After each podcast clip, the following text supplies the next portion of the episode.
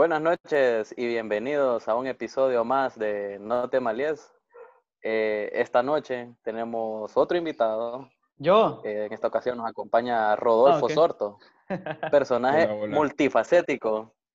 Hola, hola. Y pues, no sé, ¿quién Eh, mejor que espera. describirte que vos mismo, man? No, eh, primero, gracias por estar en tan prestigioso podcast. Ya fe- felicitarles porque me comentaron que ya tienen más de 800 audiciones en las diferentes plataformas. huevo. Un crecimiento constante y eso siempre es bueno. Poco- pocas personas en Honduras pueden decir eso. Entonces, lo felicito y gracias por el espacio y para mí, muy bueno estar aquí invitado. Me, me preguntaste sobre mí, eh, una Sí, persona sí, normal. quiero saber quién es Rodolfo Sorto. Primera pregunta es, ¿quién es Rodolfo Sorto? Bueno, un chico normal, un chico normal, eh, una persona que le gusta aprender, eh, tratar de ser un poco menos ignorante todos los días, aunque eso, eso es difícil en este mundo que se mueve tan rápido. Y disfruto de las cosas simples de la vida, eh, cosas como esta, platicar con los amigos, conocer nuevos temas, compartir ideas y, si se puede decir, tratar de ser un poco, un poco mejor cada día. Fíjate que curiosamente, man, o sea, vos decís, el mundo se mueve tan rápido. Eh, lo veníamos discutiendo con Pilo, de, o sea, normalmente ahora hay muchas plataformas, muchas formas, muchas eh, facilidades para ser emprendedores. Eh, más que todo en estos tiempos. Eh, algo que me llama la atención, eh, una de tus facetas, es fíjate lo mucho que te interesa el real estate que es la compra y venta de pues propiedades, casas, qué sé yo. Eh, tal vez eh, nos puedes hablar Bienes inmuebles, poco creo de que le dicen, ¿no? Bienes inmuebles, bienes inmuebles. Sí, perdóname. populares. a ver, No, mira que normalmente la, no es gen- muy bueno. la gente cuando, cuando dice bienes inmuebles normalmente piensa en impuestos porque todos los años uno tiene que pagar servicios públicos y bienes inmuebles Uy. en la municipalidad. Entonces normalmente Eh, la gente, la gente, asocia, la gente asocia esas dos palabras con... Sí, ha- hay una connotación impuestos. negativa, seguramente. Sí, y bueno, mira, el mercado de real estate, eh, si quieres que te hable un poco de eso, pues no es nada, es uno de los negocios más viejos del mundo. Estamos hablando que quiero que lo, lo hables de, de- de tal forma que, una forma sencilla, rápida de definirlo, pues. Bueno, eh, como, como el básicamente el real estate es eh, el aprovechar la tierra, mejorarla, apropiarse de ella para su desarrollo, su venta y tratar de ir creciendo, ya sea económicamente, eh, en ello.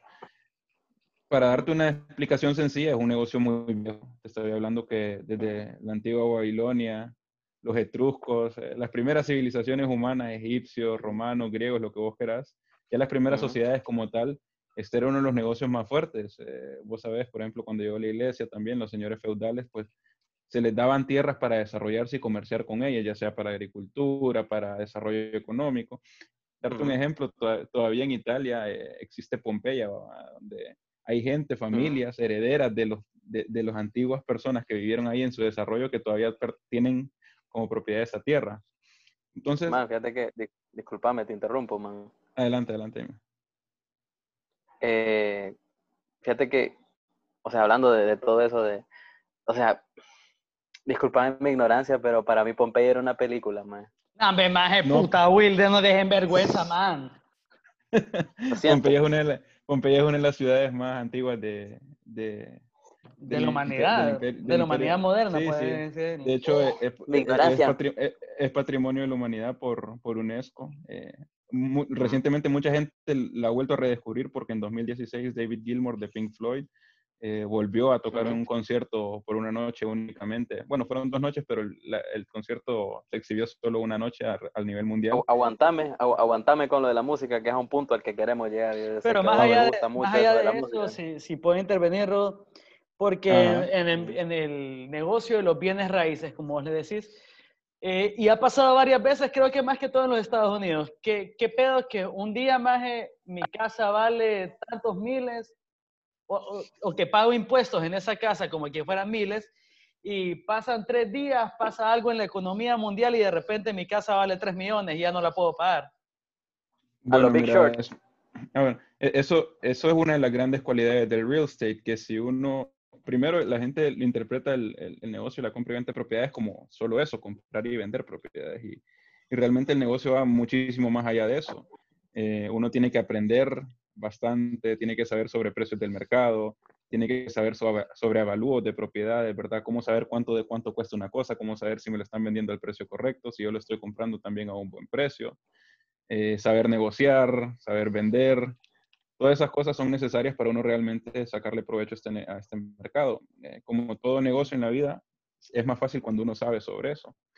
Y lo que, refiriéndose a lo que decía Pilo de por qué a veces una propiedad puede saltar muy rápido de valor, eh, te voy a dar un ejemplo, un ejemplo claro para ahorita que estamos aquí en Honduras, no sé si nos escucha gente fuera, pero vaya un territorio cercano que los sí, conocemos, ¿verdad? Un, territorio cercano aquí en Honduras, te puedo decir San Pedro Sula, em, la zona de Altia, donde está la Universidad de Unitec, ¿verdad? La Universidad eh, Tecnológica Centroamericana, hubo un tiempo, eh, allá por el año 2000, por ejemplo, cuando eso no estaba nada desarrollado, incluso antes, creo, como el 95, 96, donde la vara cuadrada ahí costaba un lempira. Hmm. Vos te, pudiste haber comprado una manzana de tierra acá a 10 mil lempiras, hace 20 años. ¿verdad? Entonces, imagínate ah. tener una manzana de tierra donde pudiste desarrollar vos tu propia colonia y después venderla, venderla pedaceada para que cada gente hiciera su, su casa y simplemente ganó valor en 20, ganó, un gran valor en 20 años. Estamos hablando que ahorita, por ejemplo, en esa zona, la vara cuadrada, para darte un ejemplo, en Ciudad Jaraguá está a 185 dólares cada vara cuadrada. Eh, no mm. te que, estamos hablando de... ya cuando, cuando, cuando comenzás a nombrar precios en dólares ya cambió el asunto. ¿eh? Perdón, 185... Eh, olvídate de los lempiras, man. Sí, entonces estamos 185 dólares por una vara cuadrada eh, vos haces la matemática, 185 por, por 25 prácticamente, ¿verdad? Entonces estamos hablando que su valor ganó más del 250% en 20 años. Todo esto va ligado al desarrollo que tenga una zona, por eso cuando uno va a comprar una propiedad tiene que tener en cuenta que lo más importante siempre es la ubicación. ¿Qué cosas se están desarrollando ah. en esta zona? ¿Cuáles son los planes a ah. futuro de la zona? Eh, te doy un ejemplo el, valor de la zona adquirió mucho valor. ¿Por qué? Porque se reestructuró el, tema del seguro social, está el Hospital del Valle cerca, están supermercados cerca, hay escuelas bilingües cerca, es una zona de buenos ingresos, ¿verdad? Entonces está la, está la, Universidad Unitec, está UTH, está el Centro Comercial Altara. Entonces, ha habido mucho desarrollo económico en la zona y eso hace que el valor de la tierra crezca. El valor de la tierra se da por lo que tiene cerca y por las facilidades que uno tiene, accesar a los servicios más, más básicos en la pirámide de Maslow, ¿verdad? Entonces, si a mí me queda la salud cerca, que es el hospital, si a mí me queda la alimentación cerca, que son los supermercados, y si a mí me queda el trabajo cerca, como es por ejemplo el Altia Business Park, donde trabaja mucha gente, entonces yo quiero tener mis cosas cerca. No quiero que si a mí, por ejemplo, me da un, me, se golpea un hijo mío y lo tengo que llevar al hospital, no quiero que el hospital me quede a 20 kilómetros, quiero que me quede ahí nomás cerca, ¿verdad? Para atender ese No, de acuerdo. De acuerdo, de acuerdo. Lo mismo, lo mismo la comida. Pilo te tiene, te tiene preparada una pregunta, discúlpame que te interrumpa. para ir saliendo a esto de lo que es la bienes raíces, porque si tenemos otros temas, me gustaría preguntarte, o sea, si vos como joven, o sea, que estás interesado tal vez en desarrollar tu vida en algún lado, y digamos que si fuera en Honduras, eh, vos le recomendarías, porque la mayoría de las personas que nos escuchan son de San Pedro, ¿nos recomendarías como buscar un terreno en San Pedro Sula o ir pensando en que, uy, aquí estamos como Teus, que ya no vamos a caber, vamos a tener que construir en el cerro, buscar un terreno dentro de la ciudad o como pensar, puta, o sea, hay que ir pensando un poco fuera de San Pedro Sula. Choloma es buena opción. Choloma va a ser, yo, yo, creo que Choloma en unos años va a ser una metrópolis, man. Sí, muy parecida a nosotros. De hecho, hay mucho, hay mucho, eh, te voy a dar un poco mi opinión respecto a Choloma, Progreso, La Lima, San Pedro Sula. Al final, Choloma y San Pedro Sula van a terminar siendo una sola cosa. Eh, va a pasar como en, en, Costa Rica, donde San José, por ejemplo, está, está prácticamente San José, que es la capital de otras ciudades, un puente. Entonces va a pasar un poco lo, mismo acá en San Pedro Sula, con Choloma. Ambos van a terminar uniéndose, ¿verdad? Seguir desarrollando y, desarrollando la zona a tal punto que la ciudad simplemente se va a hacer más grande, ¿verdad? Ya no va a haber tanta división. ¿Qué le recomiendo yo a una persona joven? Primero, antes que, saber si quiere comprar o no terrenos, tiene que hacer una, investigación extenuante a qué tipo de real estate se va a querer dedicar. Si va a ser un real estate comercial, por ejemplo, que es la gente que compra para alquilar para, eh, que son negocios, por ejemplo, ¿verdad? Que ahí importa mucho más la ubicación, si las zonas tienen parqueo, si está en un lugar céntrico, o si se va a dedicar a un real estate más de, de, hogares, por ejemplo, si la residencial tiene seguridad privada 24/7, si tiene un ambiente familiar, el terreno es más grande, tengo jardín yo para mis hijos y para el perro. Entonces, todas esas cosas se tienen que ir analizando para saber uno por qué camino se quiere ir. Eh, yo le recomiendo a la gente que es un buen negocio aquí en Honduras porque hay un excedente de tierra en el país. Digamos, en Honduras está poblado la zona norte, el occidente y el centro, pero todo lo que es sur, todo lo que es este del país, eh, hay mucha zona y hay mucha tierra que todavía no está desarrollada, ¿verdad? Entonces, a futuro se va a ir poblando y uno puede hacer buenos negocios ahí. Solo un comentario que, que, nos pasó hoy, que nos llegó como una cerveza de, de una brewery, man, eh, que está en Catacamas, o sea. Sí. Fíjate que ese rollo, pues, o sea, Honduras se está desarrollando a su propio ritmo, distintas regiones, pero se está desarrollando. Yo nunca pensé que iba a tomarme una cerveza de Catacamas. Y mira hoy, me pasó.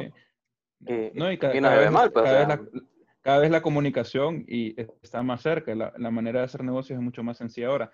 Ahora existen plataformas como yo quiero, no, no, quiero dar publicidad, pero verdad, hay unas por ahí como yo quiero mi casa, que vos puedes entrar al portal y ver propiedades, distintas propiedades en todo Honduras y con las fotos y todo, puedes contactar al dueño o al representante que está vendiendo la propiedad y vos prácticamente cerrar el negocio por medio de una llamada telefónica y después ir a ver la propiedad, ¿verdad? Entonces, cosas que tal vez antes no existían. Antes si vos querías ir a, a, comprar un terreno, tenías que primero encontrar el terreno, después encontrar al dueño para que te dijera cuáles eran las limitaciones. Copiar el teléfono del, rótulo de se vende.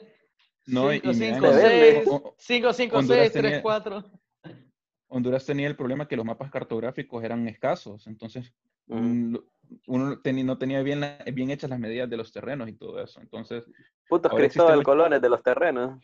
Ahora existen muchos problemas de gente que, que es, eh, para el mismo terreno hay como cinco dueños, porque como antes era de palabra la cosa y hay copias de escrituras y entonces es unas cosas que se han ido solucionando ahora con, con cosas como el el donde ya está... De pláticas salen volando plomo, loco. Sí, entonces ya, ya, ahora afortunadamente pues el Estado ha tomado buen arreglo en eso y tiene sistemas como el SINAP o el SUREIC donde uno puede saber eh, eh, en, la plataforma tecnológica qué está nombre de quién y, quién fue el último dueño, cómo se vendió, bajo qué escritura y todo eso. Entonces eso le da un poco más orden y hace que el negocio sea mucho más rentable ahora, ¿verdad? Que antes. No, de acuerdo. Man, eh, transicionando, como te dije yo al principio, y sos una persona multifacética, es una de tus cualidades. Eh, algo que me llama la atención es el pequeño Rodolfo, el, Rodolfo Chiqui. Y uno, una de, las de las facetas del Rodolfo pequeño, del mini Rodolfo. Antes de la barba, Antes de la barba, el Rodolfo antes de la barba, pre-barba Rodolfo, es eh, tu pasado scout. Ajá. ¿Qué con eso? Que, ¿Qué me vas a acusar de él?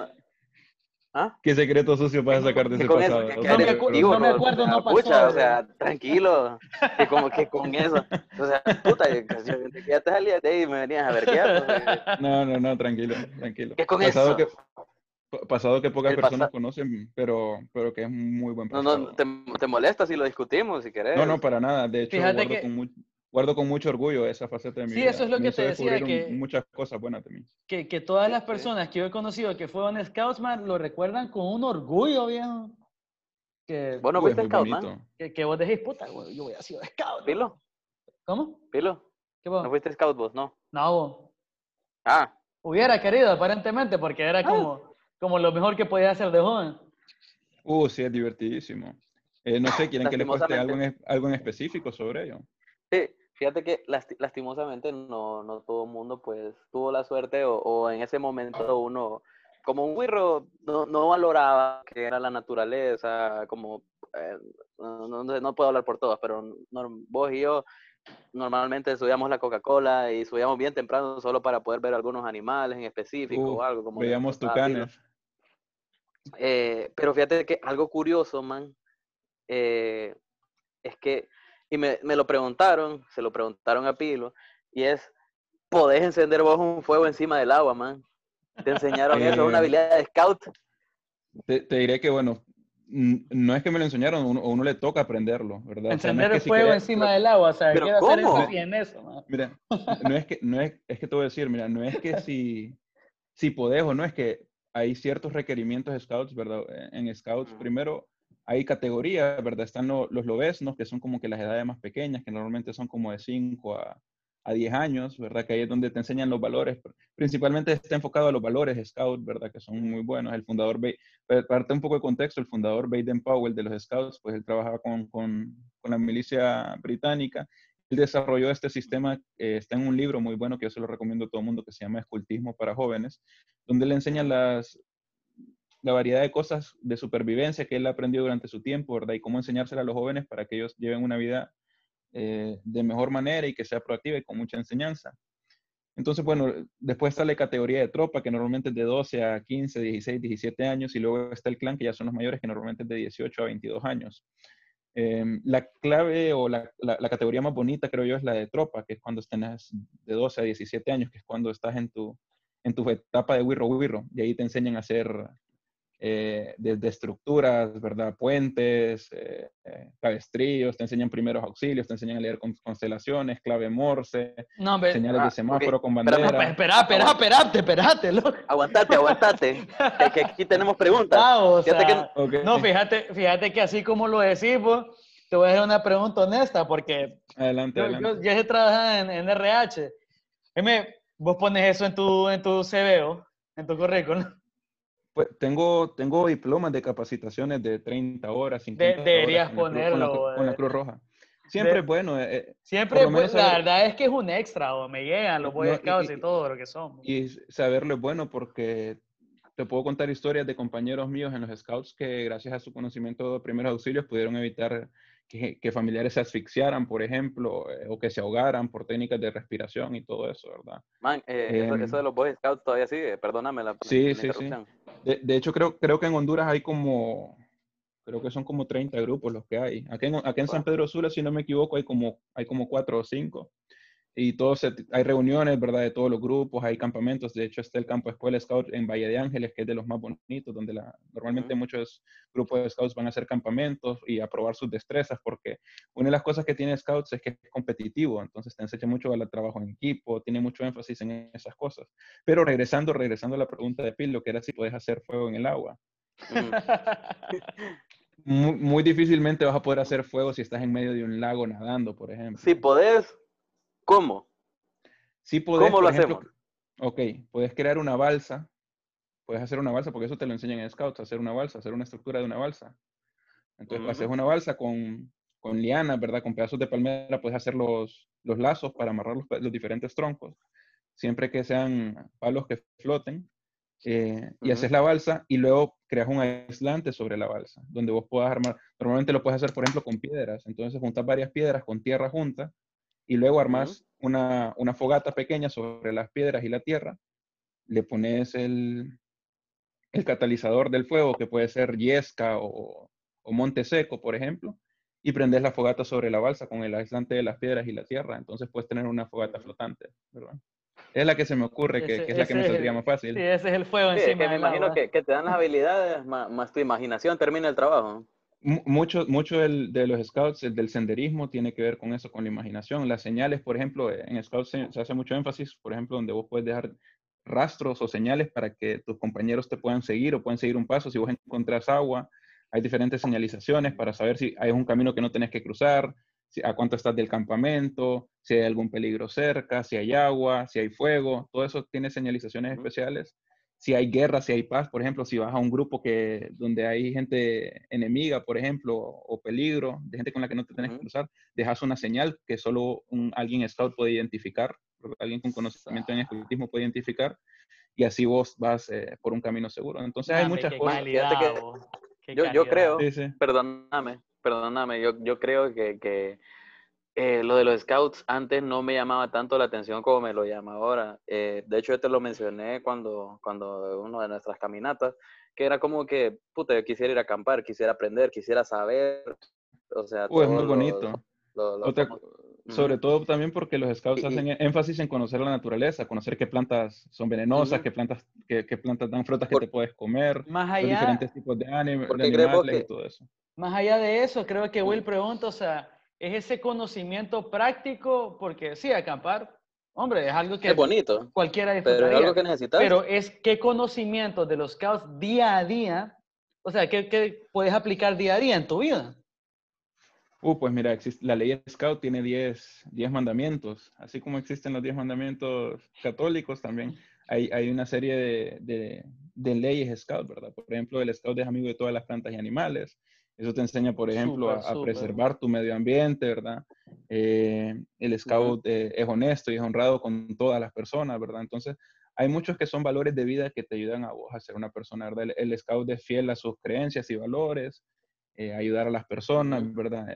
Siempre está listo para servir, que es otra cosa importante, ¿verdad? El Scout, el Scout se le inculca mucho el- el- el hecho de ser altruista, de que si hay una persona que necesita una ayuda y vos se la puedes brindar, no es una opción brindársela, es una obligación, ¿verdad? Entonces, existen esos valores fundamentales, creo que más hoy en día juegan un papel importante en que la persona pues se pueda mostrar con una buena imagen que le ayude a, a mejorar sus habilidades de relaciones, de cómo llevar su vida de una manera eh, más bonita y más, yo creo que más, Más. más estrecha con todo lo que lo rodea, ¿verdad? E incluso más, con un mayor más humana, creo, como decís, más humana sí. porque respetar la naturaleza creo que es de las cosas más humanas que puede hacer.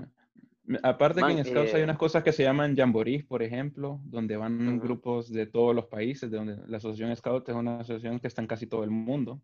Son pocos los lugares que no tienen. Un dato curioso, Bear Grylls es de prueba de todo. Es el presidente de la Asociación Scout de Reino Unido. No jodas. Oh, Sí, Wow. sí, entonces un dato curioso. Entonces, ese man, le por ejemplo, a- o sea, hon- en el- honestamente, ya, ok, una pregunta personal. Eso de te beber tuviste que tomar tus Cierto. alguna vez, vos.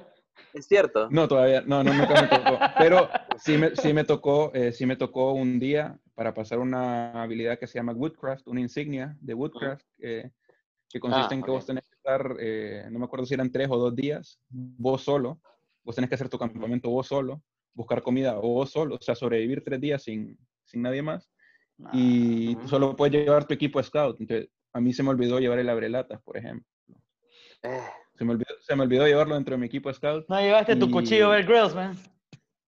Sí, llevé mi cuchillo eh, y todo, pero el tema de, por ejemplo, buscar agua y después sanitizar Ujú. el agua para que sea bebible, eh, todas esas Ujú. cosas no son así nomás, ¿verdad? Eh, Tuve, que, tuve que subirme un palo de mangos para comer mangos todo un día porque ya no tenía comida. Entonces, son- No, pues, es una pues, buena aventura, es un buen reto que uno se impone en sí mismo. hay, hay dos cosas que te quiero mencionar, fíjate. La primera es, queremos hacer como un, un mini campamento aquí para ver qué, qué tan buenos o qué tan la riata somos para sobrevivir sin nada. No, con, con conocimientos básicos que uno le, que yo les puedo enseñar. Entonces, pueden de- hacer de repente ahí-. De repente te, te avisaríamos ahí para, para ver si, si querés caerte y ayudarnos a No, sobrevivir o, o me le simplemente morimos en la Pero noche. vos, vos estate como supervisor, porque aquí es ver, ver- porque nosotros sabemos de que vos vas a sobrevivir. Nosotros somos Sí. dos la verga que, que no conocemos más que la jungla de pavimento, pues entonces nos Yo, toca.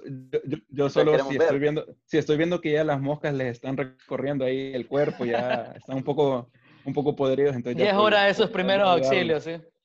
Sí, es correcto. Y, Fijo- y fijo, otro es, ¿sabe? quería saber, Fijo, sabes amputar un miembro, man. Eh, fí- fíjate que amputar, amputar no necesariamente porque a un scout no se le recomienda hacer ese tipo por el Ah. tema de, de- de la, por el tema de, por ejemplo, Sí. de infecciones y todo eso y, y porque si uno no es, normalmente el que puede hacer eso es alguien que sea un médico y sea scout, ¿verdad? Que tenga el conocimiento exacto de cómo debe ser. Sin, el escultismo no te va a enseñar a, a- a amputar un miembro. Sí te, sí te va a enseñar, por ejemplo, a hacer cabestrillos, a hacer eh, primeros auxilios básicos con, con tu pañoleta, por ejemplo, si no llevas vendas y eso, cómo hacer una camilla con palos, por ejemplo, y todo eso. Porque a veces, te voy a contar la experiencia, una vez en un campamento en, en un parque que se llama Las Américas, tuvimos una scout que se quebró el pie como a las 9 de la noche jugando un juego nocturno con, la, con, con luces. Y tuvimos que hacerle la camilla porque estaba sobre ella, sobre una colina. Y tuvimos que hacer la camilla con camisas y con pañoletas y llevarla cuesta abajo de la montaña, como a las 9 de la noche, sin luz, ¿verdad? Solo con nuestros focos. Asegurarnos que el pie fuera bien fijado con un, con un cabestrillo, ¿verdad? Con, entonces, eh, eh, esos tipos de primeros auxilios sí que son básicos y que, y que los tenés que saber, ¿verdad? Que los tenés que saber para poder avanzar Sí. en el movimiento, porque el movimiento también promueve que para vos avanzar de ramas, tenés que tener cierto conocimiento, ¿verdad? Tenés que pasar ciertas pruebas, tenés que constantemente para ir subiendo de rango y, y siendo un mejor scout. Es como, es como Eh, jugar un juego de videos en la vida real. La mejor sí, forma que que, haber eh, puesto. ¿eh? Rodo, eh, ya para, para terminar, fíjate que te tenemos una- unas preguntas que quisiera que las respondieras con la mayor brevedad posible, o sea, rapidito, porque Pucha, ya el ta- tiempo ta- se nos hace tan buena corto. que estaba la plática. No, está exagerada. No, no, o sea, definitivamente está muy buena, sin embargo no pagamos eh, Zoom Pro. Entonces, No, pero siempre se puede volver a enviar la invitación. no voy a hacer una, una, unas, unas preguntas a Adelante. quemarropa y Adelante. necesito que me las respondas eh, con la ¿Cuánto- mayor brevedad cuánto nos posible, queda? Que, las, que las tenemos preparadas ya. ¿Cuánto y, nos queda? Y, y- y eso, listo. 10, Y una última que sí, expandite, Ok, adelante. ¿ok? Ok, ¿cuál era la medalla más fácil de conseguir? ¿Cuál es la manera más fácil de conseguir? Medalla, La la medalla, medalla. más fácil de conseguir de Scouts. Uy, no, la medalla no, pero la, la parte más fácil creo yo es la juramentación, donde tenés que aprender la ley Scout, eh, las virtudes del Scout, las cosas básicas para poder entrar a la organización. Yo creo que es la más fácil y la más difícil al mismo tiempo, porque muestra bueno. mucho el la- compromiso ¿cuál- que uno va a por, qué, tener. por qué es la más difícil? Esa Da la casualidad, pregunta, ¿por qué- da la es la casualidad que te vamos a preguntar cuál es la más difícil.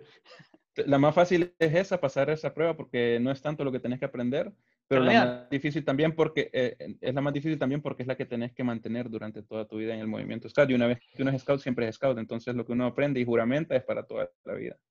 Ok, ¿por qué no hay desarrollo musical en el país, man? Eh, sí hay, yo creo que sí hay, hay bastante, te puedo dar unas buenas bandas últimamente que escuché. Atomic Rose, No, no, Moose, pero a los niños, al, al futuro.